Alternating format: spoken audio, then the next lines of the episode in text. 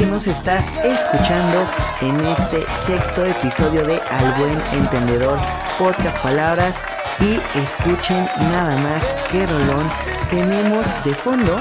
Esto es Superstition de Stevie Wonder y es la rolita que nos va a estar acompañando de fondo en esta sexta charla con una invitada espectacular y es el primer podcast que grabamos con un invitado internacional, señores. Así es, abrimos ya las fronteras, estamos de estreno internacional y no se pueden perder esta charla espectacular con Victoria Moya Gallardo.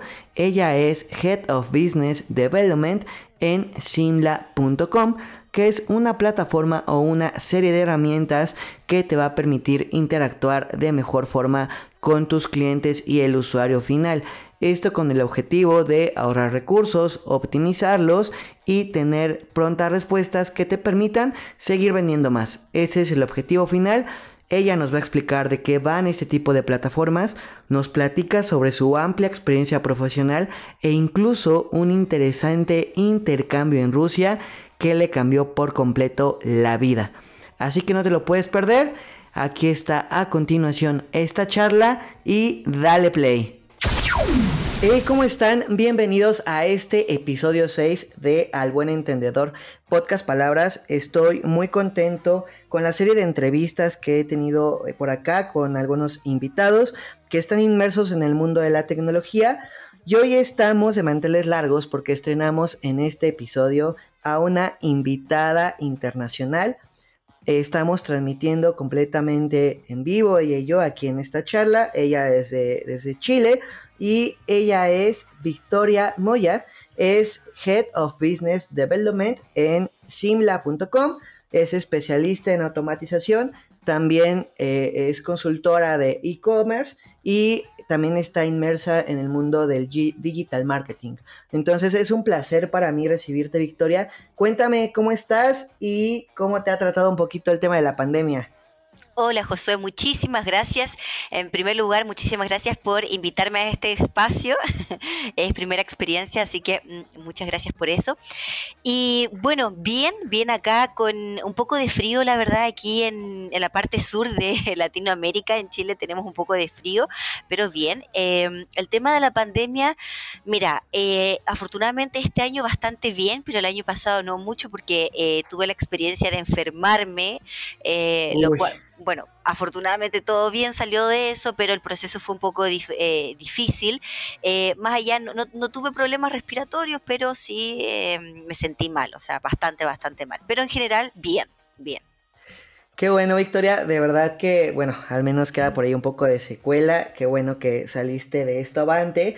Y bueno, nos toca seguirnos cuidando y seguir tomando medidas para que todos estemos dentro de lo que cabe. Bien, platícame un poquito sobre tu background, sobre la preparación profesional que tuviste. Por ahí pude ver dentro de tu resumen que estuviste por, por Rusia estudiando. Cuéntame más sobre, sobre tu perfil. Vale, sí, por supuesto. Mira, yo tengo una historia eh, poco común. Bueno, me imagino que cada uno tiene historias ahí particulares, pero eh, la mía comienza en el año 2012, cuando em, yo me fui de Chile a vivir a Rusia. En ese entonces yo tenía 19 años y me fui a estudiar porque me gané una beca para estudiar en Rusia. Y ahí llegué a la parte más científica, no sé si ahí me creerás, pero yo eh, me dedicaba más a la parte científica, me eh, ecología. De hecho, sí, Exactamente, sí, estudié ecología en Rusia y paralelamente eh, las cosas de la vida, de esas cosas que pasan y uno no las espera, pero pasan, eh, fue que cuando estaba viviendo yo sola en Rusia eh, y estudiando ecología paralelamente, quería autoabastecerme, no crecer en la parte profesional, comenzar a, a, crear redes en este enorme país.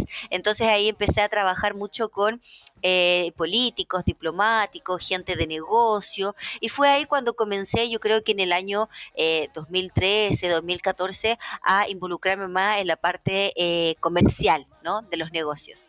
Entonces, eh, ahí comencé a trabajar con diferentes empresas, principalmente eran empresas internacionales eh, que estaban, eh, estaban presentes en diferentes partes, pero que em, su presencia era más digital que física. Entonces, lo que necesitaban era mucho el conocimiento de idiomas. Y como yo soy trilingüe, eso a mí me abrió una excelente, una gran oportunidad ¿no? para involucrarme más en el tema de los negocios, que paralelamente estaba estudiando ecología, pero al mismo tiempo dedicando a los negocios, la parte internacional, eh, manejando mucho el español, el ruso, el inglés, y ahí fue cuando ya comencé con eh, toda mi experiencia de los negocios. Perfecto, suena, suena muy interesante cómo de la ecología eh, pasaste a este punto de los negocios. ¿Sigues utilizando hoy en día algunas herramientas de tu carrera o, o información propia de la ecología para lo que haces?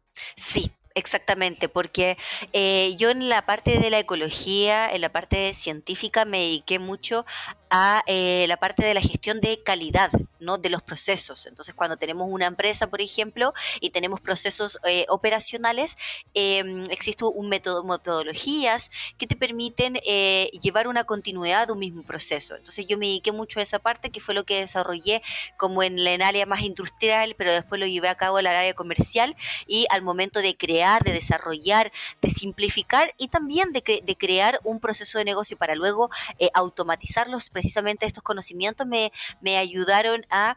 Em, eh, como a, o sea, sistematizar cada uno de los procesos para luego llevar a cabo la automatización, ¿no? Perfecto, cuéntame, me, interesa mucho esa parte de cuando regresas de Rusia y te instalas de nueva cuenta acá en América Latina, ¿Cómo ya es esta introducción formal a los procesos de automatización? ¿Cómo es que lo haces por primera vez y ya cuánto tiempo llevas en, en esta parte de manera profesional, en tu primer trabajo involucrado con esto? Ya, perfecto. Mira, a ver, eh, yo la primera parte cuando comencé a dedicarme al tema de los procesos eh, fue cerca de seis años atrás, eh, cuando comencé a trabajar una empresa internacional que se dedicaba al tema de los archivos de grandes empresas. Entonces, a las leyes de muchos, de la mayoría de los países, te em, exige destruir, eliminar documentos específicos de una empresa. Por ejemplo, en Rusia existe una ley que protege los documentos de cada uno de los empleados por 72, 74 años. Entonces, por ley, esos documentos no pueden ser tocados. Eso, eso es cuando una persona, por ejemplo, un empleado haya sido, eh, falleció, por ejemplo, durante el trabajo o eh, se fue, se fue de la empresa, no volvió, no retiró sus papeles, pero la empresa tiene por obligación que guardar esos documentos. Entonces, era una empresa internacional que estaba presente en muchos países. Nuestros clientes eran empresas de seguro, eh, bancos enormes, ¿no? O sea, imagínate la cantidad de documentos que nosotros guardamos y la importancia de estos documentos. Em, y era muy difícil hacer todo manual, entonces ahí eh, no había nada mejor que automatizar los procesos. Entonces cuando comienza eh, mi primera experiencia y ahí yo comienzo como em, eh, especialista de, en calidad, ¿no? Empiezo eh, a entender cómo se llevan a cabo estos procesos, los empiezo a ordenar en cada uno de estos países para ya luego automatizarlos, porque, em, claro, cuando tú entiendes cuál es la información que tiene que pasarse y para dónde y cuál es el objetivo, entonces construir un proceso de negocio es mucho más fácil que cuando tú no tienes, eh, no, sabes cuál es el objetivo, ¿no? cuál es la meta de crear eso. Así que... Sí, es muy cierto es, muy cierta esta parte, digo, eh, creo que hay que, para, para entrando ya un poco más de materia en automatización, creo que hay que entender el proceso completo como tal y encontrar ciertos parámetros o ciertos estándares que te permitan ir agrupando ciertas tareas o ciertas actividades para que, que se repiten a lo largo del proceso para justamente desde ahí comenzar a automatizar y ya entrando más a materia, Victoria, eh, Cuéntame recientemente qué estás haciendo en, en Simla. Entiendo que manejan ustedes una plataforma de automatización. Cuéntame un poquito más sobre esto, porfa. Sí, por supuesto. Mira, en Simla.com nosotros tenemos esta plataforma que es una plataforma SaaS eh, y lo que la, cual permite eh, centralizar los canales digitales que ocupa una misma em, tienda online, por ejemplo, o comercio electrónico para atender a sus clientes. Entonces, imagínate que estamos hablando de una tienda de zapatos, eh, la cual vende a través de WhatsApp, también tiene una cuenta en Facebook, le escriben clientes por Instagram, tiene una página web, por ejemplo, entonces también tiene una, probablemente tiene una tabla Excel donde anota todo ahí eh, los pedidos o directamente la página web o algún, eh, algún programa de facturación. Entonces, el hecho de tener diferentes canales, lo que hace eh, facilitar a nuestro comprador ¿no? Em, esta experiencia de usuario, pero lo que hace es un poco complejizar la vida, el día a día de, los vendedores, porque tantos canales digitales, es tanta la información que de repente se pierde. Entonces, Simla.com lo que hace es tomar cada uno de estos canales y los unifica en una plataforma. Entonces, el vendedor atiende a los clientes desde un mismo lugar, eh, procesa los pedidos, crea los, pedidos, manda solicitudes a la pasarela de pago para crear el enlace de pago, por ejemplo, o a la empresa de reparto para hacer el envío del pedido. Desde una misma plataforma no tiene la necesidad de cambiar ventanas, ahorra tiempo, eh, no pierde seguimiento de los clientes porque da lo mismo si un mismo cliente te está escribiendo por diferentes canales, ¿no? Eh, y eso lo a, la, como a la larga, ¿no? El mismo eh, consumidor, el mismo comprador lo siente, siente esa buena calidad de la atención al cliente. Entonces, eh, mi tarea, mi tarea principalmente en Latinoamérica con simla.com anteriormente, eh, era un poco decírtelo así en, palabras generales, tantear terreno, ¿no? así como entender si realmente nuestro producto estaba ayudando eh, alguna, algún sector. Eh, entonces mi tarea fue eso, llegué, eso lo hice hace un año y medio, atrás dos años, comencé con esa tarea, eh, fue bastante buena la recepción, así que ahora mi tarea actual es seguir con el desarrollo de, de, esta, de esta plataforma, seguir entendiendo cuáles son esas necesidades de estos de estos clientes de estas empresas electrónicas, ¿no? Estos, estos comercios electrónicos. Así que eso, en eso estamos ahora actualmente. Perfecto, mira, la, verdad es que tocas un punto muy interesante y nada más antes de continuar, me, gustaría que nos explicaras qué es una plataforma SaaS, porque por ahí tenemos gente que tal vez de repente se pueda perder un poquito con los términos. ¿De qué va una plataforma SaaS? Mira, la plataforma SaaS, a diferencia de, otra de otras plataformas, en primer lugar, es una plataforma que nosotros encontramos en la nube y está em, eh, dirigida a servicios. ¿Vale? Nuestra plataforma, en primer lugar, es una plataforma que eh, tú, a ver, en un idioma fácil de explicar, eh, tú puedes Mm, personalizar la plataforma, pero no puedes diseñar el interfaz de la plataforma. ¿Se entiende? Eh, por ejemplo, bueno, encontramos, si hablamos, por ejemplo, del mundo de los e-commerce, existen otras plataformas SaaS como son Shopify y eh, WordPress, WooCommerce, ¿no? Tenemos ahí dos plataformas que son para eh, tiendas online. Ya Shopify viene siendo una, una, una plataforma SaaS, mientras que WordPress no lo es. ¿ya? Esto es un CMS que es otro término que vendría siendo em, Content System Management.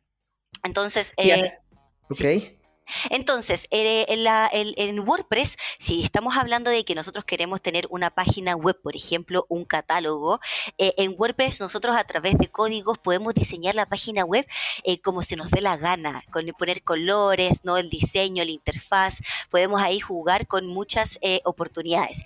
Mientras que Shopify, que es una plataforma SaaS, nos ofrece un servicio dirigido a otras empresas, ¿no? Eso también es importante dentro de las plataformas SaaS y que eh, nos permite tener como una plantilla, sin tantos conocimientos técnicos, ¿no? de, poder tanto como eh, introducirme los códigos de la plataforma, yo puedo manejar eh, esta plantilla para poder, en este caso, diseñar mi catálogo, mi página web. ¿Se entiende la diferencia? Sí, claro, me queda clara esta diferencia y creo que por ahí va más en un tema de inmediatez, de ir acomodando yo en esta parte de plataformas SaaS, cómo es que quiero presentar a través de una forma no tan personalizada eh, el tipo de contenido o el tipo de herramientas para poder operar como bien mencionaste, el tema de los servicios. Ahora, también se confunde muchísimo como con el tema del customer del CRM, que es el Customer Relationship Management. Eh, ¿Cómo se diferencia de un CRM? Eh, ¿El SaaS de un CRM te refieres? Sí, ¿cuál es la diferencia puntual entre un SaaS, un CRM, forma parte de, para que la gente lo comprenda un poquito más? Claro, ok. Entonces, eh, el SaaS vendría siendo una plataforma a nivel estructural, ¿no? Nosotros como eh, cuando hablamos de SaaS nos estamos refiriendo a eh, cómo está estructurada una plataforma, ¿no? Si la podemos personalizar más o ya vienen plantillas predeterminadas, etcétera. En cambio, cuando hablamos de CRM, es, hablamos de la funcionalidad de la plataforma. El CRM viene siendo plataformas, esto puede ser una plataforma SaaS o puede ser otro tipo, ¿no? puede ser en una, nosotros que le llamamos las, eh, las, plataformas hechas en cajas, ¿no? que ya están como vendidas en, en, un servidor específico. Entonces, em, el CRM viene, viene siendo una plataforma que te ayuda a gestionar las comunicaciones con tus clientes. O sea, vienen hoy del eh, Customer Relationship Management, o sea, es el manejo de las relaciones, de las comunicaciones con nuestros clientes. Esto puede ser a través de cualquier canal. Tenemos que hoy en día el consumidor del, del, del, del siglo XXI está muy acostumbrado que todo sea muy rápido, inmediato, no y a la palma de mi mano. Y esa es la comunicación eh, que no, el CRM nos permite gestionar, ¿se entiende?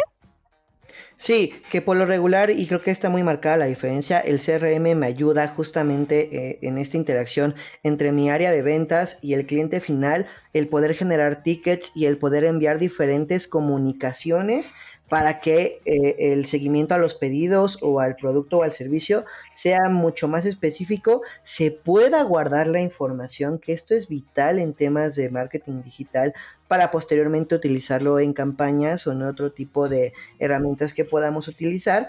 Y SaaS lo que también te permite es integrar otro tipo, tipo de funcionalidades como temas de marketing, como el generar campañas a través de este tipo de plataformas, que entiendo que es también lo que hace Simla, ¿no? Te permite conectar ventas, te permite conectar marketing y te permite crear eh, también dashboards o cierto flujo de información para que a nivel directivo, a nivel interno de la empresa se pueda tomar decisiones con toda esta interconectividad, ¿no? Sin tener que comprar justamente un servicio de email marketing aparte, otro para gestión de página web, otro para trato con clientes, otro para un chatbot para automatizar respuestas. Entonces creo que esta es la bondad de una plataforma SaaS como lo maneja simla.com.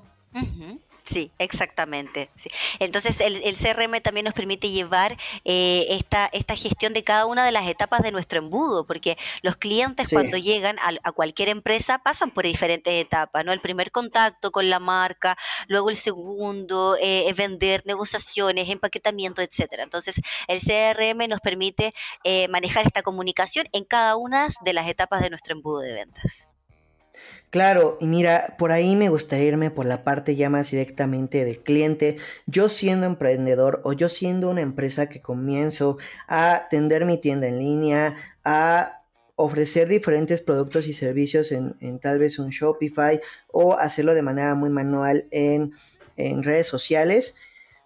¿Cómo detectar que ya necesito contratar los servicios de una plataforma para que me maneje toda esta parte operativa? ¿Cuándo es el momento?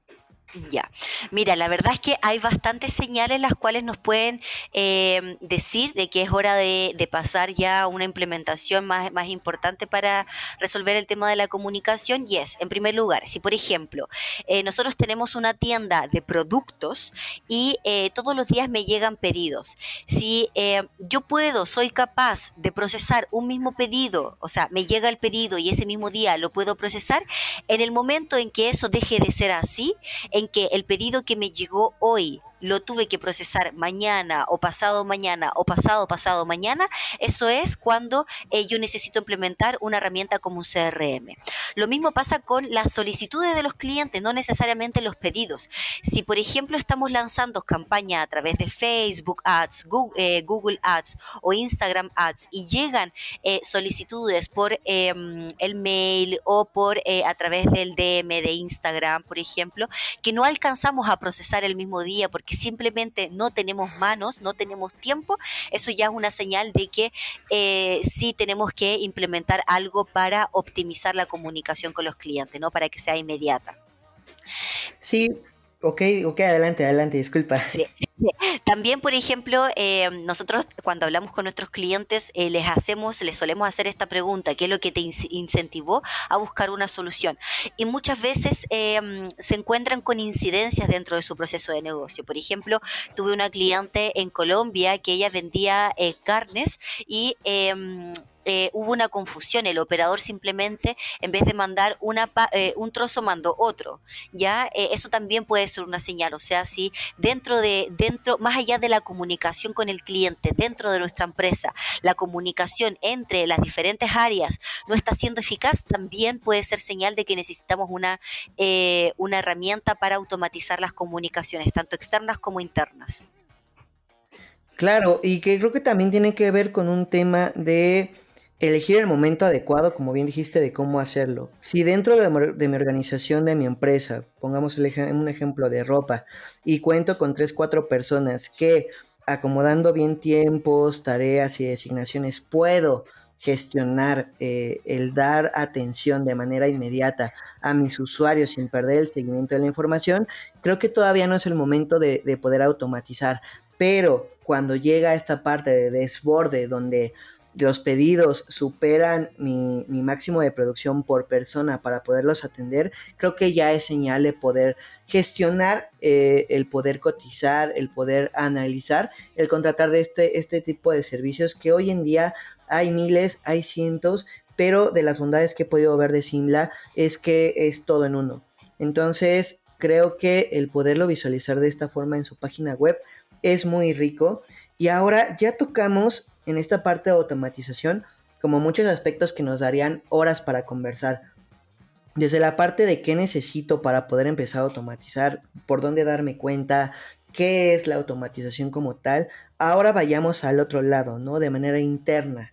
Si soy una persona que estudié administración, psicología, sociología, ecología, como en tu caso, ¿qué skills, qué habilidades tengo que tener para introducirme en este mundo de eh, las ventas, de la parte comercial y de la parte de automatización de, procesos, Victoria?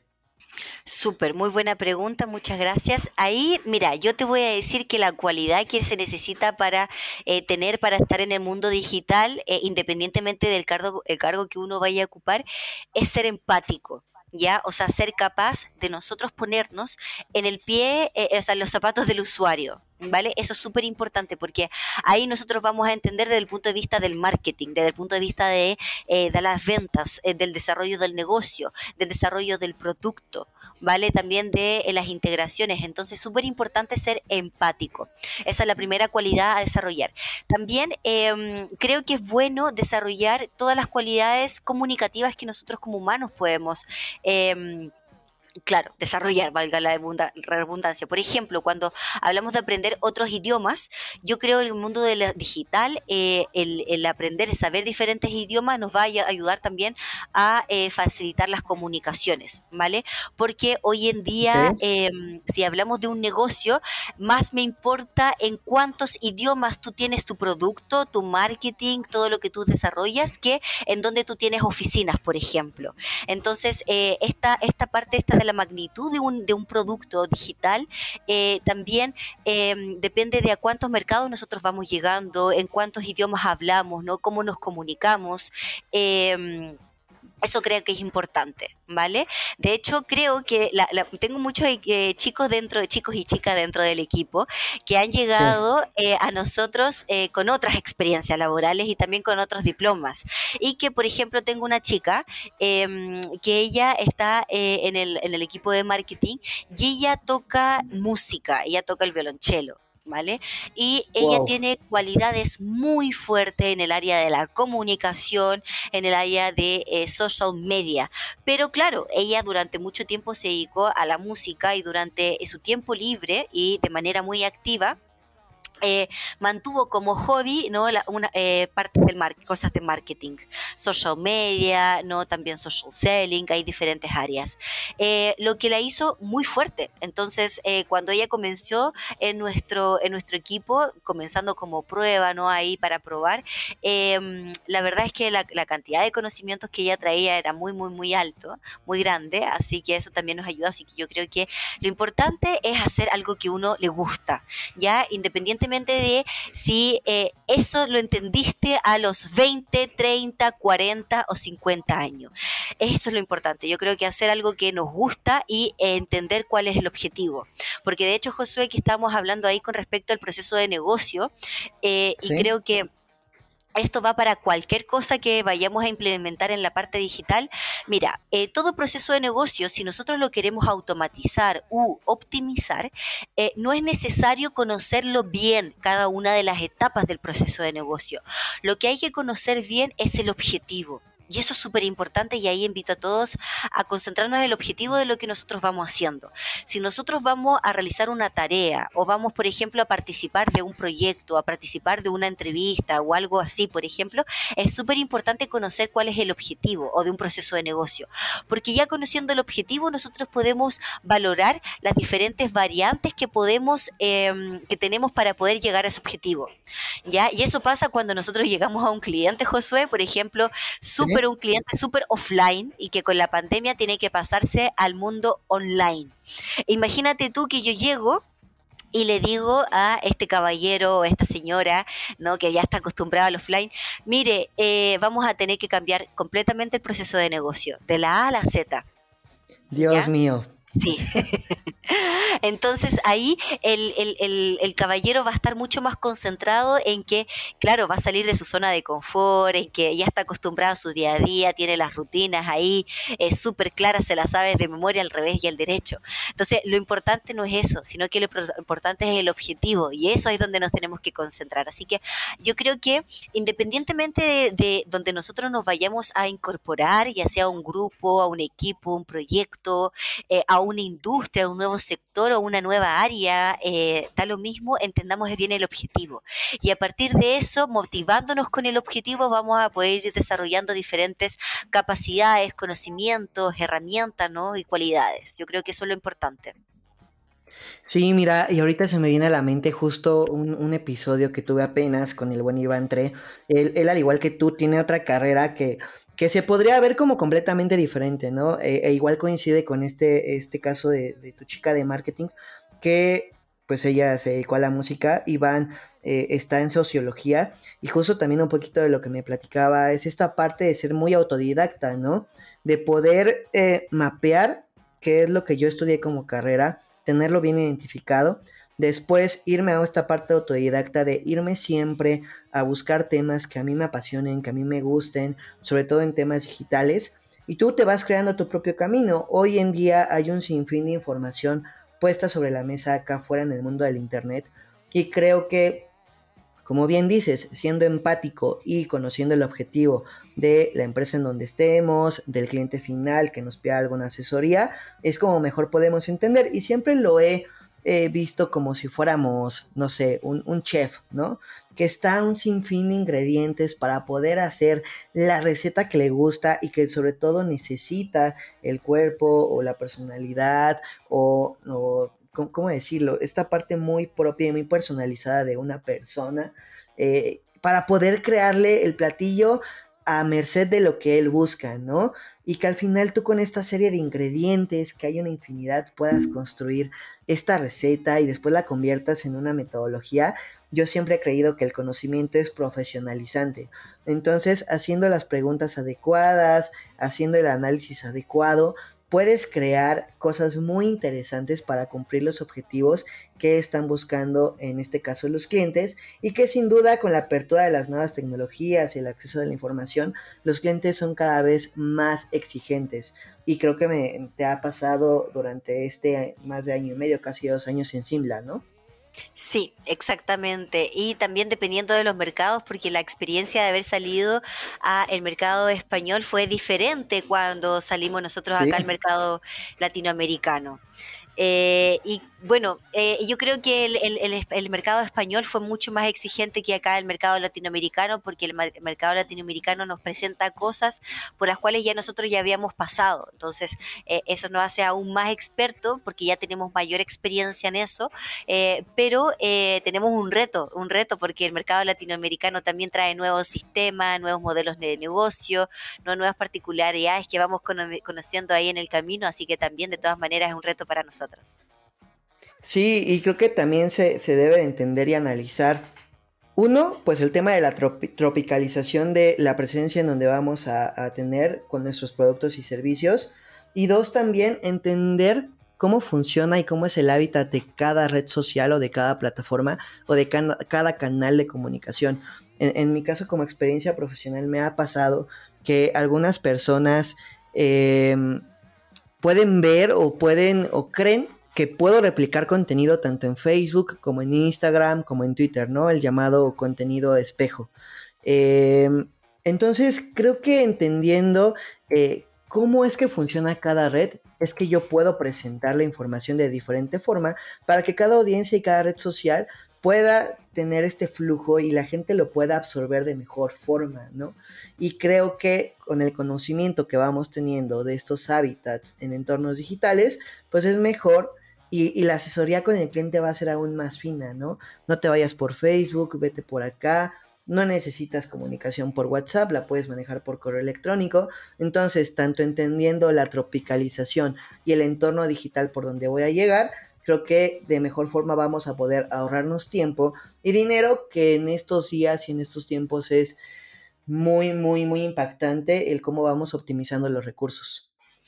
Exactamente, sí. Y ahí yo creo que eh, para, para, entender bien dónde hay que optimizar nuestros eh, recursos, hay que responderse a la pregunta, ¿dónde está nuestro cliente? ¿En dónde pasa la mayoría del tiempo? Ya, o sea, si la persona donde nosotros queremos llegar se encuentra más en Facebook, claro, vamos a invertir más en Facebook, pero si se encuentra más en LinkedIn o en, tele, en, eh, en Telegram o en TikTok, que también se está desarrollando mucho últimamente, va variando. Entonces, dependiendo de eso, de entender eh, cómo es nuestro cliente, dónde habita, dónde pasa su tiempo, es que ahí vamos invirtiendo, pero claro, porque la cantidad, de hecho hoy hablábamos eso con el equipo, estábamos hablando de que Twitter está desarrollando em, una área en donde uno puede también tener un catálogo como una parte, una parte para vender comercialmente, ¿no? Eh, también Shopify está desarrollando un chat aparte, entonces además del catálogo va a tener ahí un chat, ¿no? Entonces, todos los diferentes eh, las diferentes herramientas que tenemos actualmente en el mercado van desarrollándose y van apareciendo eh, muchas al mismo tiempo, entonces es muy difícil elegir eh, cuál es el canal donde voy a lanzar mis campañas publicitarias o cuál es la plataforma que voy a implementar, ¿no? Es importante entender cuál es el objetivo y dónde está mi cliente, ¿no? O sea, cómo yo voy a llegar a él para que, para que conozca más sobre mi negocio, para que yo pueda comenzar la comunicación, la interacción. Y ese, y ese, ese material que tú nos cuentas, por ejemplo, que es súper importante, em, para nuestros compradores, para nuestros lectores. Eh, es, importante que sea didáctico, yo creo. Hay mucho, mucha información en Internet eh, que es muy estática. Eh, entonces ahí el journey, este flujo, es súper importante que sea activo y ahí el tema de las automatizaciones entran con su mayor, con mayor rol, ¿no? con mayor juego, protagonismo, porque ahí cuando nosotros entendemos de que la información, el contenido es didáctico, van a haber acciones luego, ¿no? De por medio. Entonces esas acciones se tienen que ir ejecutando o se tienen que eh, ir modificando de manera, ojalá que automático, ¿no? Dependiendo, automáticamente, dependiendo del comportamiento de, de cada uno de los compradores o visitantes o de lectores. Sí, concuerdo 100% contigo y creo que ahí conecta justamente esta parte que nos hablaste sobre la empatía, Y sobre entender, de acuerdo a las herramientas que se siguen actualizando todos los días, cómo es que puedo cumplir con lo que me está pidiendo el cliente y cómo va a conectar con el usuario final, ¿no? Y en este sentido, creo que también el mantenernos informados nosotros como expertos en, en la parte de marketing digital, pues nos mantiene también como muy a las vivas de poder buscar este tipo de información, como bien mencionaste, esta parte de automatización de Shopify, de, de, poderlo poner sobre la mesa, analizarlo y presentarlo como una alternativa eh, reciente a nuestros clientes, ¿no?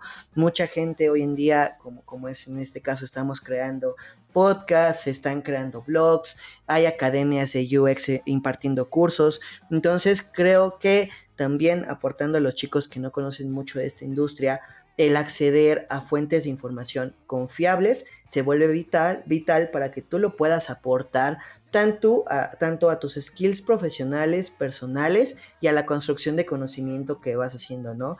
Ármate de tu biblioteca digital, ármate de tu biblioteca de podcast, háblate de tus herramientas digitales, como en este caso temas de diseño, temas de autogestión, para que puedas tú transmitirlo a los objetivos de tu cliente final. Sí, exactamente. Y para eso la cantidad de eh, oportunidades que existe es infinita. O sea, eh, de lo que se puede automatizar eh, desde un feliz cumpleaños como lo más básico hasta que, por ejemplo, cuando el cliente llega a un punto físico, lo saluda, ¿no? Una máquina de manera personalizada, ofreciéndole, mostrándole dónde están aquellos productos de su talla, de su marca favorita. O sea, la cantidad de automatizaciones que se pueden desarrollar son muy grandes, por eso es importante eh, ser creativo y, como claro, tú bien dices, empáticos para eh, ir mejorando la experiencia de nuestros usuarios, de nuestros compradores. Y creo que por acá también, para complementar, Victoria, creo que la parte, además de la empatía, entra la parte ética, ¿no? Ofrecerle al usuario realmente soluciones a su medida y no robustecerlo de cosas que tal vez en el momento no necesiten, ¿no? Para que después tú con esta apertura y esta resolución, pues puedas tú realmente, ya después de que está tiempo contigo, en este caso llevando automatización a través de Simla, hacer un upgrade o dar un paso más. A ver, tu negocio está caminando, estás teniendo más venta, ahora necesitas este paquete que está un poquito más arriba para que puedas seguir dando la misma atención, porque me ha, me ha tocado encontrar casos donde hay vendedores o de donde hay gente del área comercial que con tal de vender y de cumplir el objetivo, le venden a sus, a sus, ahora sí que sus contactos, soluciones que son mucho más robustas de lo que necesitan. Y, te voy a poner un ejemplo, hace unos 3, 4 años eh, fui a buscar un equipo de cómputo por ahí en la marca de la manzanita. Y justamente el vendedor entró y le comento, lo que me encantó de él fue que me escuchó, ¿no? ¿Para qué necesitas la computadora? Mira, la necesito para creación digital, un poquito de esto a nivel eh, eh, como no tan avanzado, ¿no? Y me, mostró tres eh, computadoras, ¿no? Por ahí estaba pues la que se ajustaba justo a lo que yo estaba solicitando, otra que me daba como un poquito más de respaldo y la super mega pro con esteroides y con toda esta parte como muy tecnológica carísima que él me pudo haber vendido desde el inicio diciéndome que yo la necesitaba, ¿no?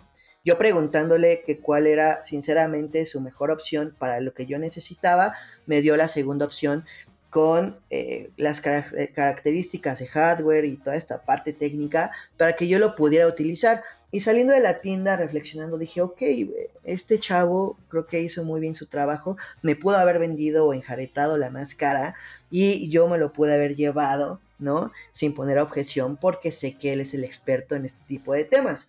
Entonces la parte ética también en la parte de marketing digital entra mucho y creo que lo ejercemos todos los días, tanto con clientes como con eh, colegas que están en el mismo sector. Sí, eso es verdad. Y eso es súper importante conocer a nuestros clientes. Y para eso existe, para eso ayuda el CRM. De hecho, es como la tarea, una de las tareas principales. Entonces, entregarnos eh, esa información rica sobre nuestros clientes para poder ofrecerle eh, lo que les interesa. ¿no?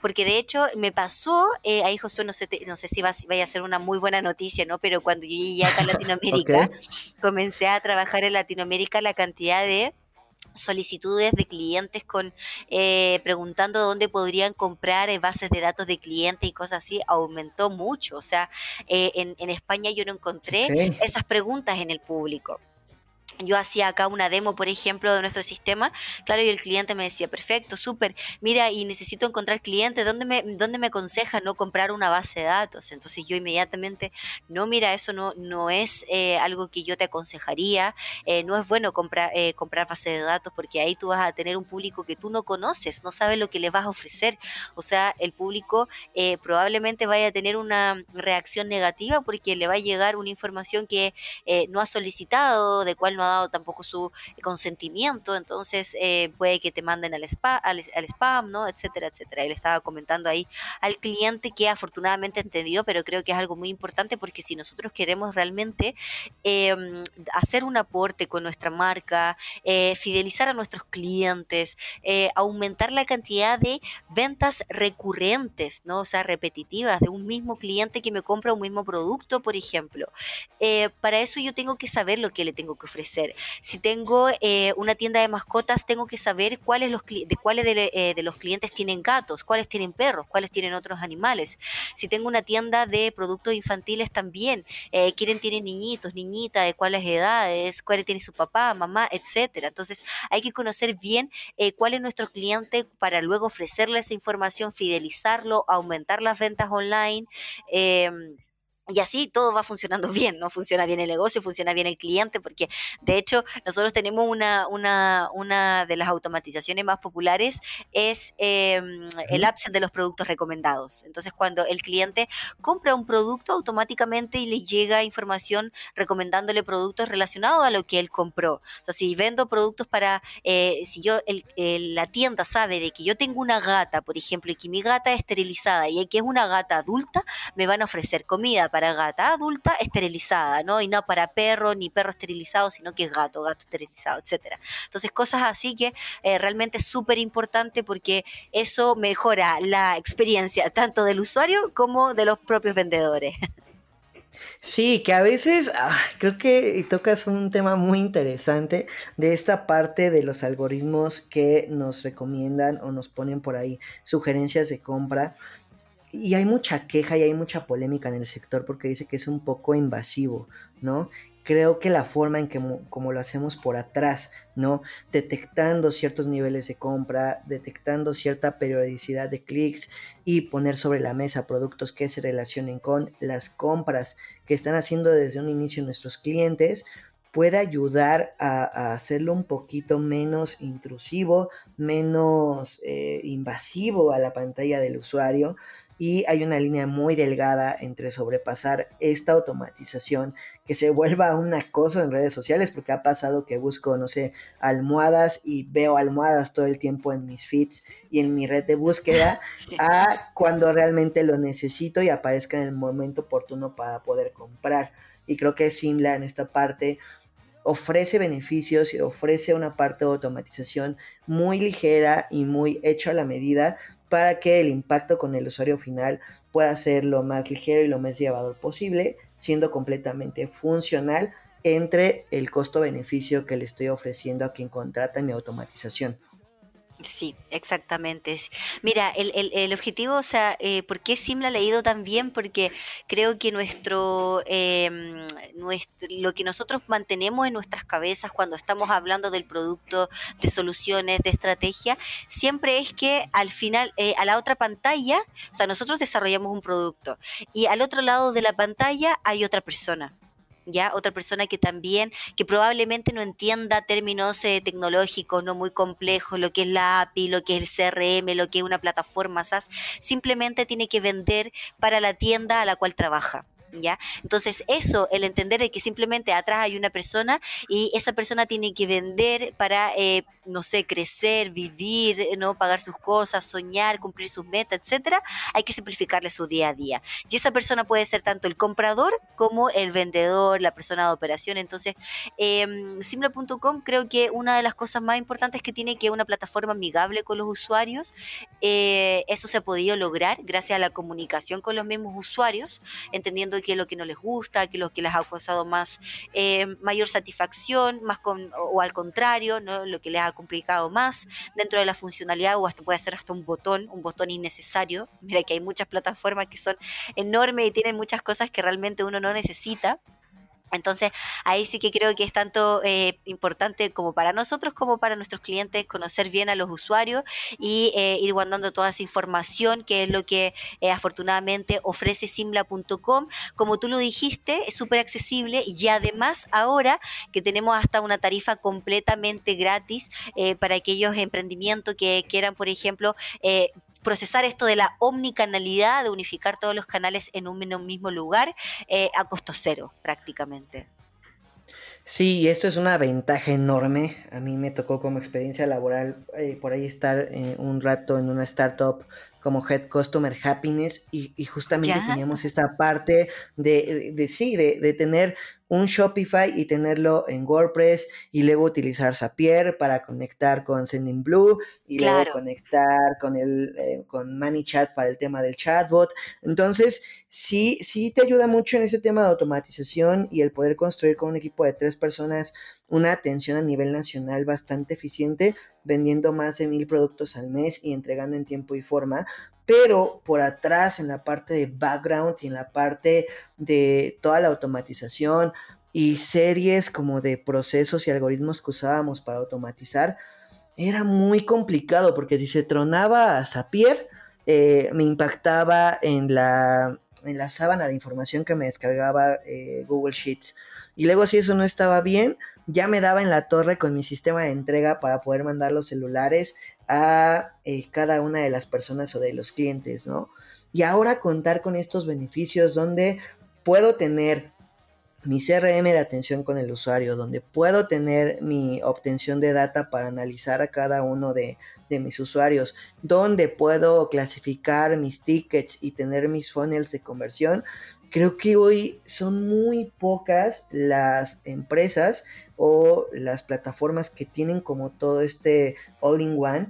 Y también creo que las que lo tienen son muy caras, ¿no? Sí. O esta parte free es, es muy medianita o es muy limitada para realmente operar. Y qué bueno que en Simla lo estén considerando. Y creo que forma parte, y creo que lo comento como consejo a quienes nos estén escuchando, eh, esta parte de escucha activa con el cliente, de realmente sentarte, ver qué es lo que necesita y construir servicios y productos que realmente sí necesiten, sin descuidar obviamente el objetivo comercial, porque nos están pidiendo o les piden a ustedes como Simla, pues que cumplan también con objetivos comerciales de venta, ¿no? No dar todo free. Es como un mix muy interesante en cubrir lo que me está pidiendo mi sector, cubrir mi, nivel de venta y llegar a esta parte de upgrade que me pueda dar para que los que están free puedan subir y va un poco muy de la mano con una serie de metodologías que hay en el mercado como Hacking Growth,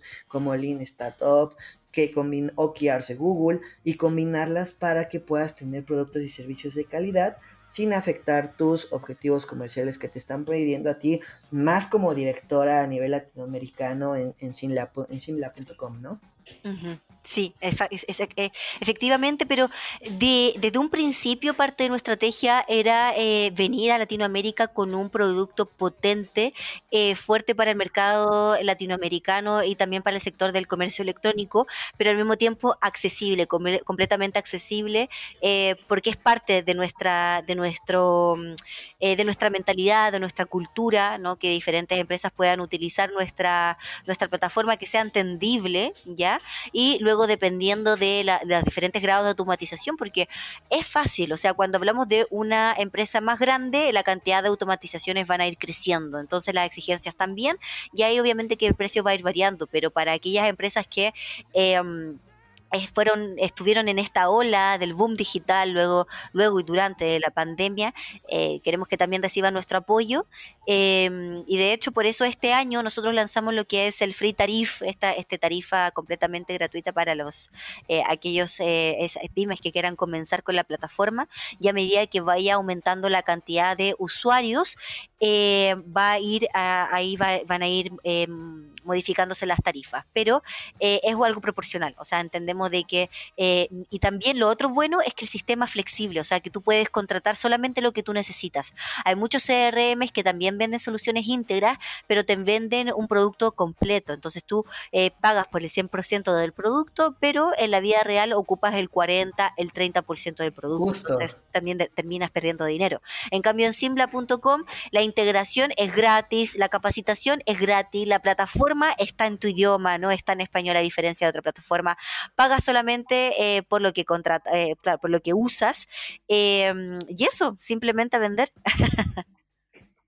Perfecto, pues muchísimas gracias. La verdad es que estoy muy contento con tu participación, emocionado con presencia internacional. Y para cerrar, por favor, platícanos eh, algún consejo, algo que nos quieras compartir eh, sobre el tema de, la cultura del mundo de la tecnología, ¿no? Algo para cerrar y que nos puedas aportar, porque de verdad que eh, en este tiempo que hemos estado platicando y conviviendo, eres un mar de herramientas, eres un mar de conocimiento. Entonces, ¿Qué nos puedes aportar como mensaje final, eh, Victoria? Mira, yo creo que en el mundo de la tecnología, eh, si uno quiere navegar en el mundo de las tecnologías y eh, quiere estar ahí de manera permanente, entonces es importante eh, hacerse em, profesional, experto de un tema en específico, ¿ya? Porque la trampa de las tecnologías es que hay demasiado de todo. Entonces tú puedes saber mucho de todo y finalmente terminas siendo profesional, pero de todo un poquito no nada muy específico. Entonces yo creo que como un consejo si alguien quiere comenzar a profundizar en el mundo de las tecnologías, eh, definir en qué área le gustaría desarrollarse, porque áreas hay diferentes, hay eh, analítica, eh, UX, parte más informática, parte más técnica, parte más comercial. entonces hay una gran gama de, áreas que uno puede ir enfocándose, pero eligiendo ya una área, luego de eso yo, yo recomiendo centrarse, focalizarse en esa área 100%, porque lo más probable es que dentro de esa área vayan cambiando las tendencias, vayan eh, apareciendo nuevas herramientas, nuevas metodologías, nuevos indicadores, métricas, pero en una misma área. Entonces yo recomiendo eh, para todas aquellas personas que quieren comenzar a indagar en el mundo de las tecnologías, conocer estas diferentes áreas que se van presentando, pero em, focalizarse en una específica, ya como un consejo. Perfecto, pues está increíble el aporte, comparto 100% contigo, creo que hoy tenemos una gama impresionante de información disponible a un solo clic en la palma de tu mano y creo que como sepamos, primeramente, ¿no? ¿Qué queremos? ¿Cuáles? Reconocer cuáles son nuestras habilidades y a partir de ahí meterse, ¿no? Investigar, leer, ver tutoriales, probar, ¿no? Y creo que es un poquito perder este miedo pero por ahí creo que un buen consejo es eh, equivócate rápido y aprende rápido. Entonces creo que por ahí podemos comenzar, Victoria. Por favor, nada más para finalizar, compártenos tus redes sociales, cómo podemos agendar una cita, una demostración contigo para el uso de simla.com y cuáles son estos canales oficiales. Súper, perfecto. Bueno, si quieren agendar una reunión con una demo con simla.com, simplemente pueden ir a la página web que adivinen cómo se llama, simla.com. sí, así es. Así que ahí pueden directamente a través del chat, del WhatsApp o por mail, em, o si quieren una presentación eh, únicamente conmigo, que también van a ser invitados, pueden escribirme por LinkedIn y ahí también vamos a agendar una reunión. ¿Vale? Pero eso sí, eh, nosotros yo con mucho gusto les voy a contar todo. Em, y mira, ese José, Josué, ese consejito que yo le estaba dando ahí a los chicos eh, con respecto al tema de la tecnología, lo di precisamente porque algo que yo me di cuenta cuando llegué acá a Latinoamérica, em, de que claro, que había mucha gente que sabía mucho, mucho, mucho de todo, pero poquito, ¿no? De cada una de las cosas. Entonces, ahí yo creo que, como bien tú dices, hay que, hay que arriesgarse, hay que salir de la zona de confort, tirarse a la piscina con ropa. Imagínate cuando yo me fui Sí, yo me fui a Rusia, yo dije, wow, pero si ni siquiera sé cómo se dice hola en ruso, me voy a ir a estudiar allá toda una, una carrera científica. Pero lo hice. Eh, imagínate que eh, si no me hubiese tirado ahí a la piscina a los 19 años, quizás no hubiese sido directora a mi edad, no hubiese aprendido todo lo que aprendí, pero salí de mi zona de confort, probé, porque sabiendo, sabía que si no me resultaba simplemente eh, me devolvía por el mismo camino, pero si me resultaba iba a conocer uno nuevo, así que hay que arriesgarse y eso yo lo recomiendo 100%, sin duda. 100% Victoria, la verdad es que no importa la edad, qué bueno que en tu caso lo pudiste hacer a los 19 años, pero teniendo 17, 18, 19, 30, 35 años, aviéntense por ahí nada más como último dato. Eh, hace como un año tomé un curso de UX Research en UX School Academy, que por cierto, eh, también les voy a pasar el dato en el enlace, viene una serie de ponencias por parte de ellos muy interesantes en el mundo del UX.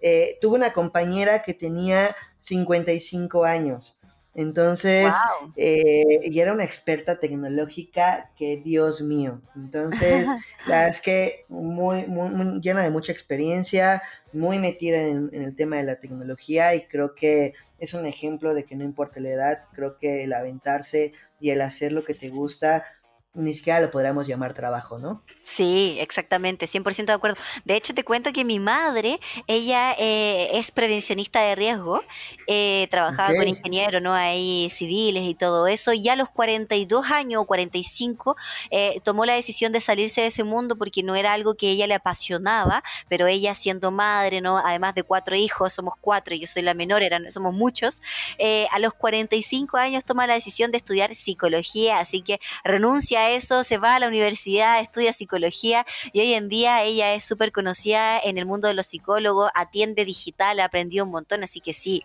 100%, no importa la edad, lo importante es eso, ¿no? Eh, como entender bien lo que queremos, para qué lo vamos a hacer, conocer de eso y si realmente eh, es algo que nos motiva, que nos gusta, eso ya es el, el motor principal para seguir adelante. Wow, la verdad es que es una historia increíble y ya tienen aquí dos ejemplos de cómo aventarse sin miedo. háganlo y de verdad que les va a encantar. No les podemos asegurar que se van a tropezar, eso es de cada quien, pero el resultado va a ser mucho más eh, gratificante y ya movieron la aguja de donde están. Entonces, Victoria, muchísimas gracias por estar en este sexto, sexto episodio. Espero contar contigo en tu participación en una eh, segunda temporada y te agradezco muchísimo siendo directora y teniendo un puesto latinoamericano tan importante. Estos minutos con, eh, conmigo, con nosotros, con los chicos que escuchan este podcast. Muchísimas gracias y te mando un fuerte abrazo hasta Chile. Gracias Josué, no, para mí todo un gusto haber participado en esta oportunidad y cuenta conmigo para la segunda temporada, cuenta conmigo y cuenta con el equipo de todas maneras, así que ahí vamos a ir contándole, espero que les podamos contar sobre los grandes, eh, todas las metas que vayamos a cumplir de aquí a fin de año. Perfecto, pues muchas gracias a todos por escucharnos, eh, nos escuchamos en un episodio más eh, sigan aquí en Al Buen Entendedor Podcast Palabras. Eh, nos pueden escuchar por Spotify y me pueden encontrar en redes sociales como arroba Villafranca. Por ahí puedo atender algunas dudas, sugerencias, eh, tips, algún tema que quieran que se toque. Entonces, nos vemos hasta la próxima.